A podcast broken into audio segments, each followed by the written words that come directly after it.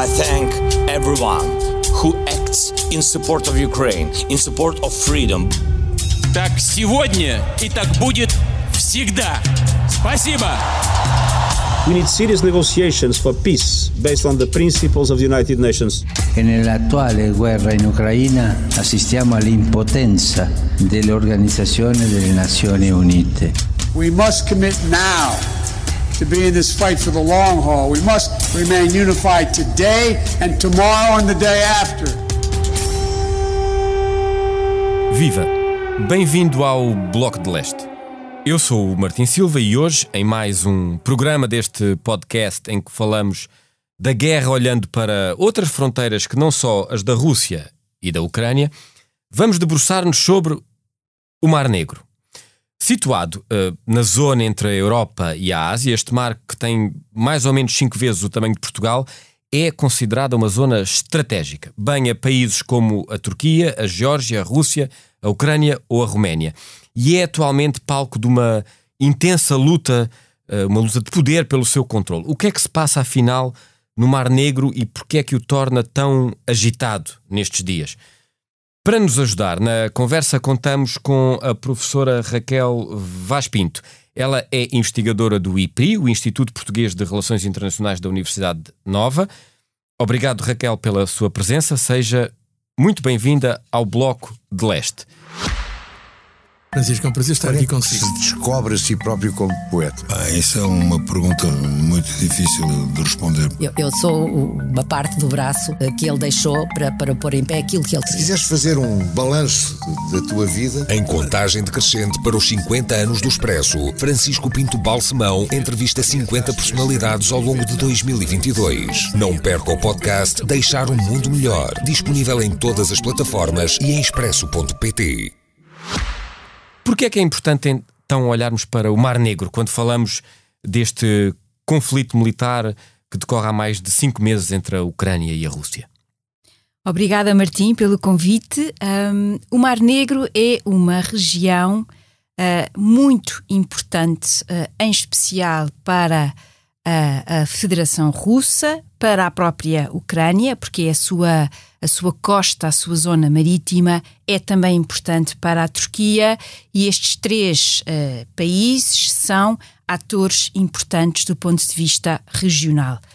Um, esta guerra trouxe-nos uh, uma Europa que, para nós portugueses, uh, em termos do que é a nossa forma de entender, de pensar as fronteiras, por razões óbvias, históricas e boas, não é de todo para nós uma, uma região em relação à qual se tenha uma relação forte. Uhum. Uh, e esta guerra não só nos fez repensar. Além de que o próprio problema das fronteiras é algo que nós não pensamos muito porque não de temos. Todo, de toda. É, é, é uma das grandes forças uh, que Portugal tem e é tão, é, é tão importante e ao mesmo tempo tão uh, quase esquecida que nós portugueses nem pensamos nisto e basta atravessar a fronteira e uh, chegamos à Espanha, temos logo confusões, uh, França e por aí fora, e portanto a Europa como um todo é de facto. Um, é bem diferente daquilo a que nós portugueses uhum. estamos habituados. Nós nem nos damos conta, mas esse é de facto uma, um aspecto muito bom que nós temos. Esta região é uma região que, em matéria de fronteiras, é, em bom português, uma grande confusão. Uh, tivemos ao longo dos séculos uh, muitas mudanças, vários impérios, várias influências e este mar não foge a essa regra. Uh, o, tivemos uma influência muito importante helénica, ou seja, os antigos gregos uhum. por aqui andaram. Uh, tive, aliás, a cidade que depois vai ser Constantinopla é fundada justamente pelos gregos, uh, por estes helénicos, é Byzantium, que uhum. depois vai, por isso é que dizemos Império Bizantino, um, e depois também tivemos romanos, bizantinos, depois, já na fase final do Império Bizantino, aparecem uns italianos, em particular Veneza e Génova em grande.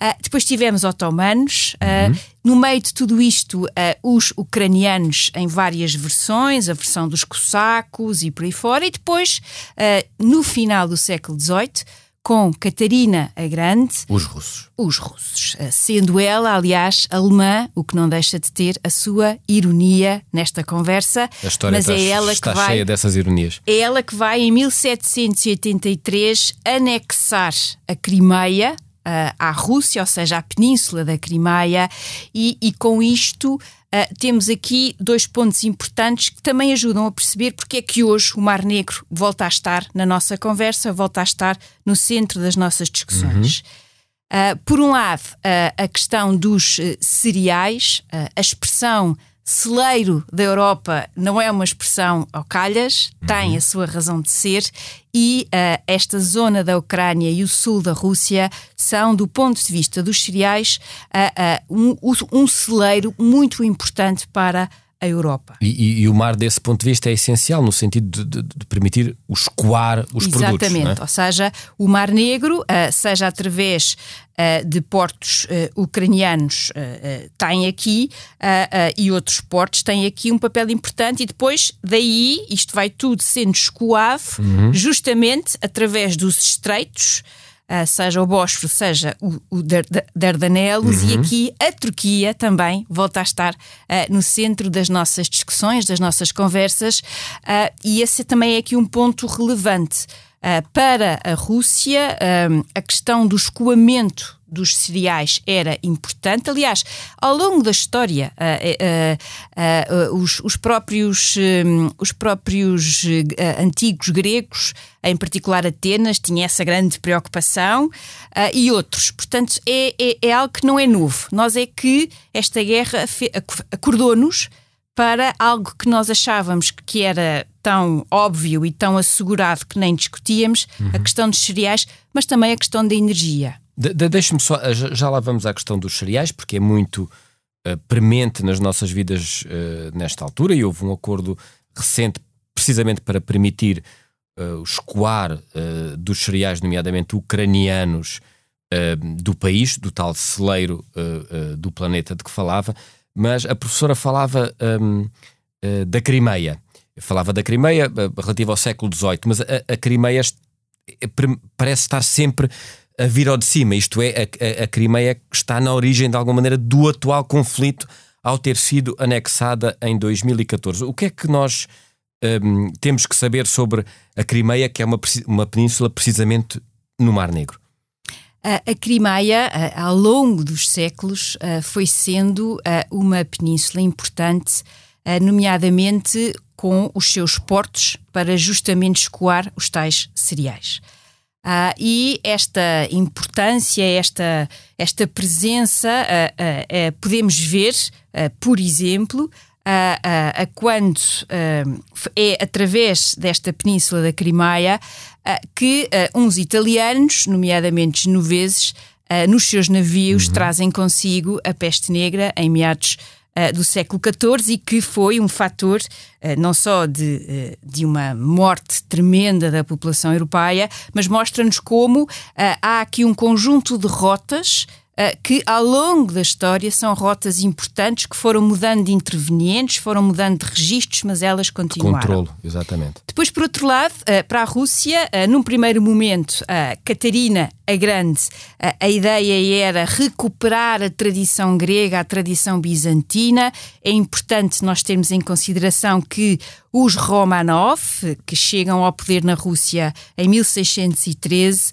vão acentuar esta relação importante como se eles fossem os herdeiros do Império Bizantino, uhum. que caiu em 1453 para os otomanos, a queda de Constantinopla, depois ainda continuou ali assim, um territóriozinho ali no Mar Negro, Trebisonda, mas isso para o nosso podcast não interessa. Uhum. E uh, estes Romanov, ou seja, há aqui uma, uma recuperação, é aquela ideia da chamada Terceira Roma, ou seja, uhum. uh, o cristianismo passou de Constantinopla, que os russos chamam de Tsargrad, a cidade do Czar, ou uhum. seja, esta relação importante da águia bicéfala, todas aquelas, todas aquelas manifestações, foi num primeiro momento recuperar essa tradição, fazer essa ligação explícita, mas depois também, porque evidentemente também há aqui um interesse militar, que era ter através uh, da Crimeia, através desta zona, uh, um mar de águas que não congelam, e isto para os russos é um ponto importante, sobretudo naquela época.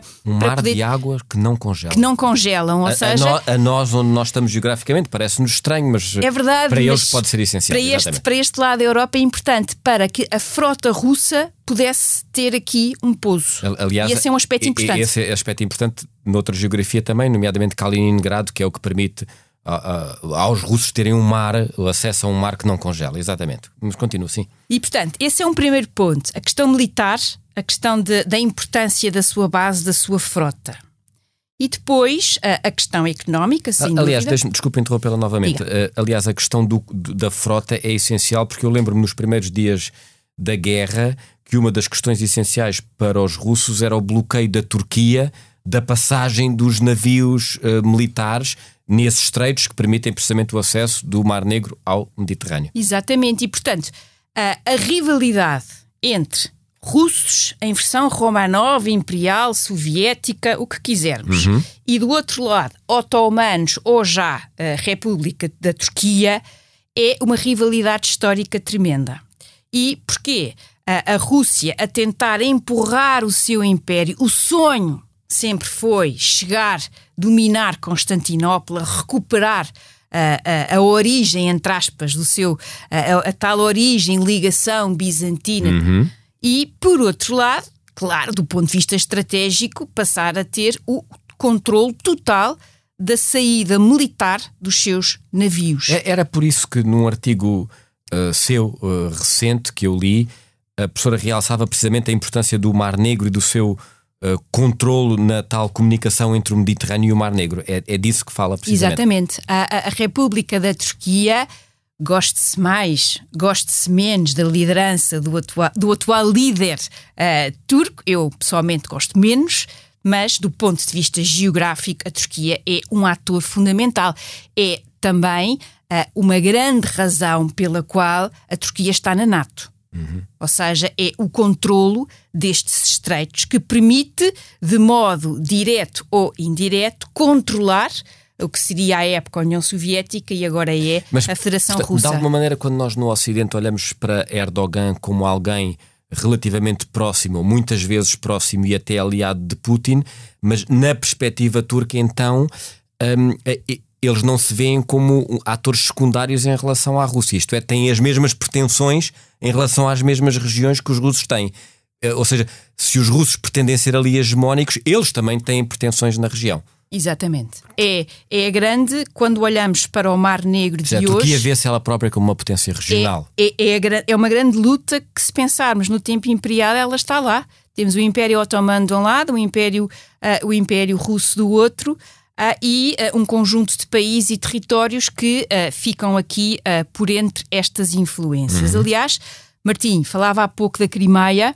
é importante termos em conta aquele que foi, do ponto de vista europeu e depois de Napoleão, evidentemente, o grande conflito nesta Europa do século XIX. É a Guerra da Crimeia de 1853-54 a 1856 é uma guerra extremamente importante porque é uma guerra que vai marcar de forma clara para os russos, ou seja, de que um, a, Europa, a extensão para o Ocidente, tinha, uh, tinha chegado ao seu limite. Uh, a guerra é conhecida como a Guerra da Crimeia, houve outros palcos de guerra, embora na Crimeia que a coisa foi mesmo dura, trágica, terrível. Aliás, um, alguém que testemunhou Uh, tudo isto é um tal de Tolstói, uhum. uh, que também escreveu umas coisas coisa. interessantes em matéria de literatura russa. Uh, e essa guerra foi uma guerra na qual o pretexto, enfim, tem a ver com questões religiosas, mas na prática o que é que estava a ser discutido? O declínio do Império Otomano. E Uh, aquilo que a Rússia quis fazer foi aproveitar esse declínio. Portanto, aqui no século XIX, o Império Otomano já está preso por arames, e do outro lado a reação brit britânica e a reação francesa, que uh, perceberam claramente que se em o Império Russo dominasse os estreitos, a Rússia tinha aqui um papel muito mais relevante em toda esta região. E, portanto, uh, para os russos, a guerra foi um choque. porque foi na lógica, e há aqui também o elemento religioso, a proteção dos cristãos ortodoxos, Uhum.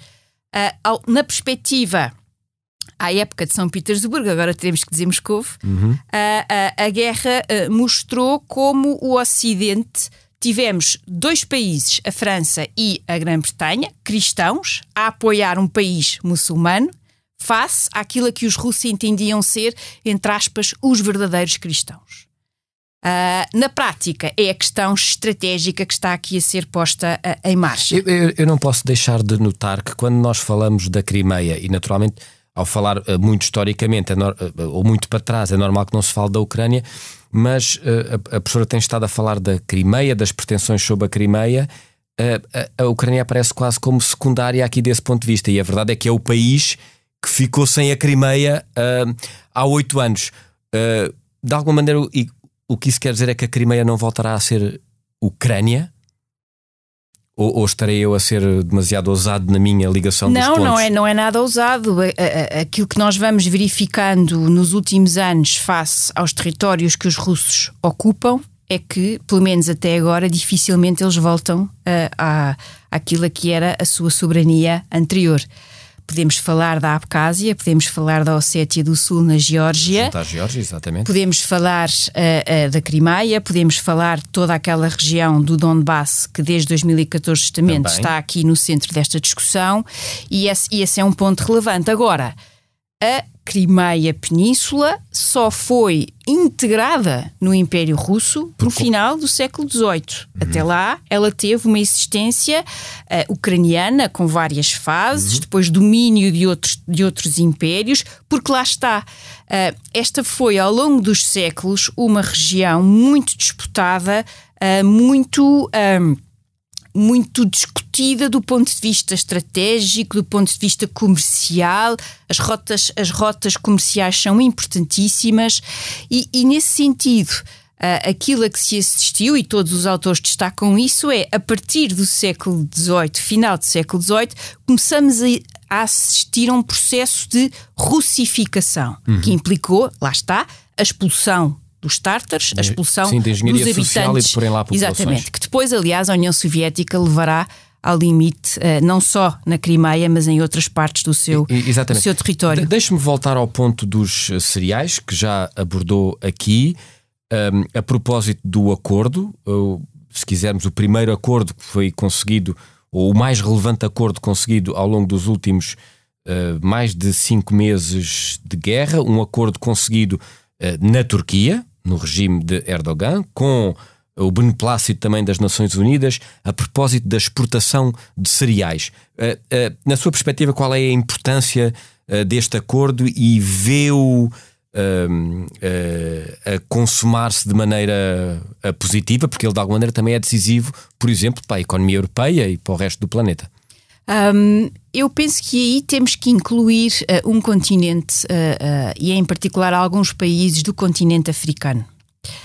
Hum, a Rússia, nos últimos anos, tem feito uma espécie de regresso a este continente, já não numa versão soviética, já não numa versão ideológica, já não numa versão puramente militar, Uhum. embora essa seja uma componente importante, mas eh, dos países mais afetados eh, por, esta, por este impedimento de exportação de cereais, temos, por exemplo, um país como o Egito, que foi, aliás, o país por onde Lavrov começou o seu périplo Uhum. eh, africano. O ministro dos Negócios Estrangeiros russo. Exatamente.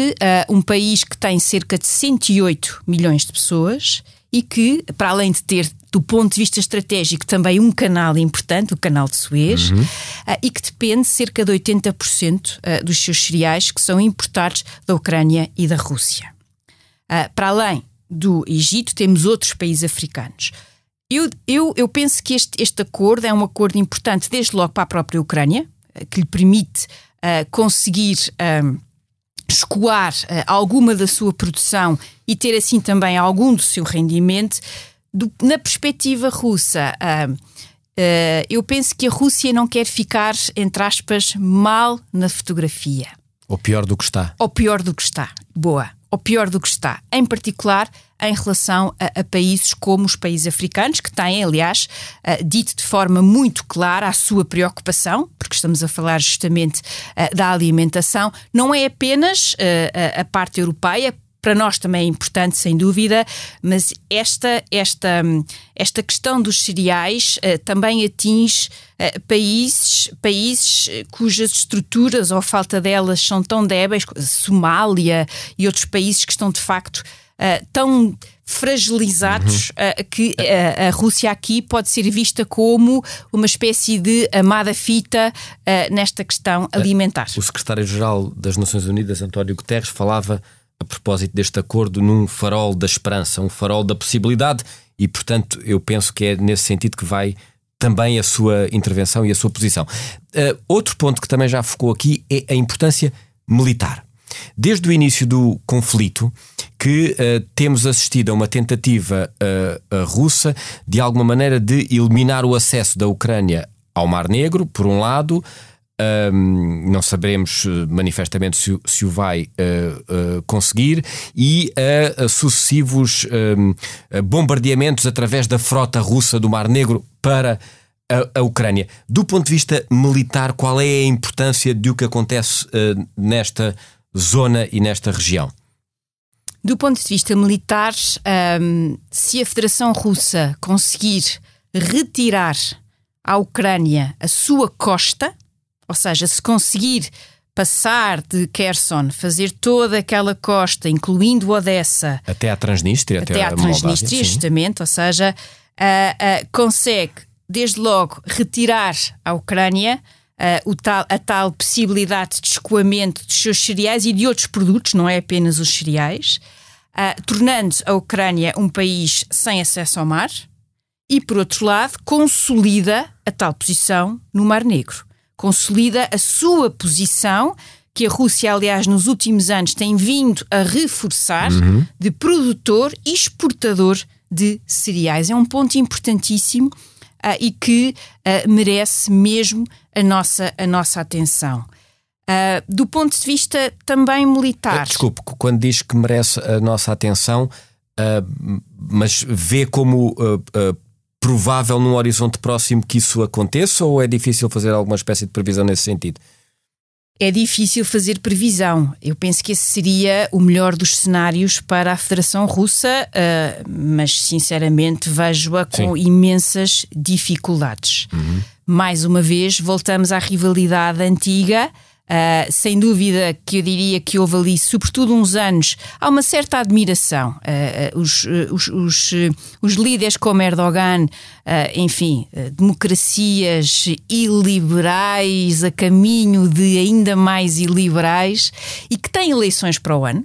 Ou seja, Erdogan tem eleições em meados uh, de 2023. Uh, eh, podemos pensar que não são relevantes, elas são, estão muito à partida, enfim, as condições de, de partida não são iguais para todos, uhum. mas ele ainda assim tem que as vencer e há, uh, sobretudo nas cidades, grande resistência à liderança de Erdogan, como aliás é, é, é muito comum uh, uh, neste tipo de situações. E, pode e, haver... a pressão, e a pressão económica aí pode ser claro, também negativa a pressão económica, todas estas manobras a que temos assistido, seja toda aquela birra turca face à adesão da Finlândia e da Suécia à NATO, seja a própria o papel de mediador é, é, é, que é importante e lá está, faz-nos repensar o papel da Turquia em toda esta geografia. A Turquia não pertence à União Europeia, mas é um país importantíssimo para a NATO. Um, e é, tem, está muito relacionado com uma campanha que Erdogan já começou a fazer e que tem um e, e é sobretudo para consumo interno. Uma coisa é admirar a liderança mais autoritária, outra coisa é não ter em consideração uhum. os interesses uh, históricos da Turquia, seja no Mar Negro, seja, por exemplo, no próprio Cáucaso. Uh, a Turquia, aliás, uh, em relação a um conflito, mais um dos muitos latentes nesta região, Nagorno-Karabakh, uhum. entre a Arménia e o Azerbaijão. Muito, há muitos anos. e, que, e que recentemente o seu apoio ao Azerbaijão foi importantíssimo.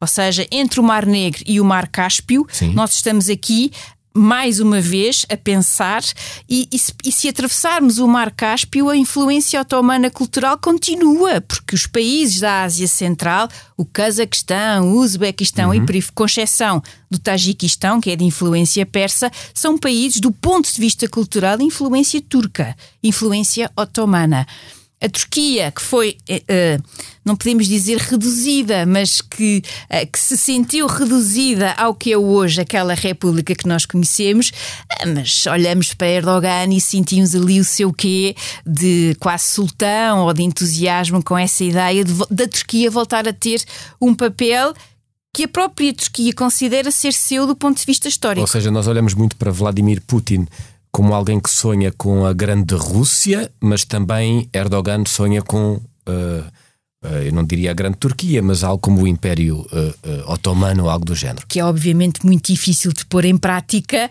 porque entretanto passámos a ter Estados que saíram dessa desagregação Exatamente. do Império Otomano. O Império Otomano é desagregado Uh, no final da Primeira Guerra Mundial, a Turquia jogou na equipa errada e perdeu a guerra, e portanto uh, uh, ficou. E dessa desagregação saíram um conjunto de Estados e um conjunto de atores que são, obviamente, importantes e interessantes nesta região. Mas não entender, não fazer a Turquia entrar nesta conversa, uhum. perdemos, acabamos por não ter uma fotografia completa daquilo que está a acontecer em toda esta região. Muito bem. Para finalizar, uh, pedimos à Raquel Vaz Pinto que nos traga uh, uma ideia, uma dica, uma sugestão que, além das palavras que aqui nos trouxe, uh, nos permita conhecer um pouco melhor sobre a realidade e a história do Mar Negro. A sua sugestão, Raquel, é Ora bem, eu pedindo alguma liberdade aqui ao Martim, trouxe duas sugestões. Nós não somos uma democracia iliberal, portanto tem toda a liberdade. Uh, e obrigada, Martim. É sempre bom estar entre democratas, nada melhor. Uh, eu trouxe duas sugestões. Trouxe uma sugestão mais histórica, uhum. que é um livro do Charles King, que é o grande estudioso sobre esta zona do Mar Negro. O livro chama-se justamente The Black Sea, a History, uma história do Mar Negro. Uhum. Começamos nos gregos antigos, os mitos, uh, Jazão e os argonautas. Acontece tudo aqui. Portanto, vai até aí, depois faz todo este percurso. Uh, e, aliás, os nomes que foram sendo dados a este mar pelos uh, intervenientes e, e as potências e os territórios que dominam nessas várias épocas, para quem quiser uma, uma história que seja mais, comple mais completa Uhum. Este é, é, é o melhor de todos. E depois, concretamente, sobre a tal guerra da Crimeia de meados do século XIX, ah, que fez ver à Rússia de então que tinha que se virar para a Ásia, que tinha que se virar para o Oriente, porque para o Ocidente os caminhos, entre aspas, estavam todos tapados. Ah, e que uma guerra que teve uh, uh, que teve imensas contribuições. Uh, desde logo, começa aqui a ser feito de modo genuíno os repórteres de guerra. É no contexto desta guerra que o The Times e o seu repórter, que sofrem imensas influências do poder político e resistem, e é daqui que sai aquela ideia do quarto poder. Uhum. e por outro lado, a própria enfermagem, figuras como Florence Nightingale, a preocupação. A guerra é do ponto de vista um, da ruptura uh, do, do, seu tempo, muito visionária, e vale mesmo a pena ler, aprende-se imenso com este livro. O livro é do Orlando Figues, uh, que é um estudioso uh, destas áreas, desta, desta região, e chama-se justamente e apenas Crimeia. É, esse autor, precisamente, que também é muito conhecido por um livro que chama A Tragédia de um Povo, que é a história da Revolução Russa, e que é um livro extraordinário. Esse que nos trouxe hoje não conheço, mas vou conhecer e espero que os nossos ouvintes também. Muito obrigado. Para a semana voltamos com mais um episódio dedicado a outras fronteiras. Pode ouvir o Bloco de Leste no site do Expresso ou subscrevê-lo em qualquer aplicação de podcast.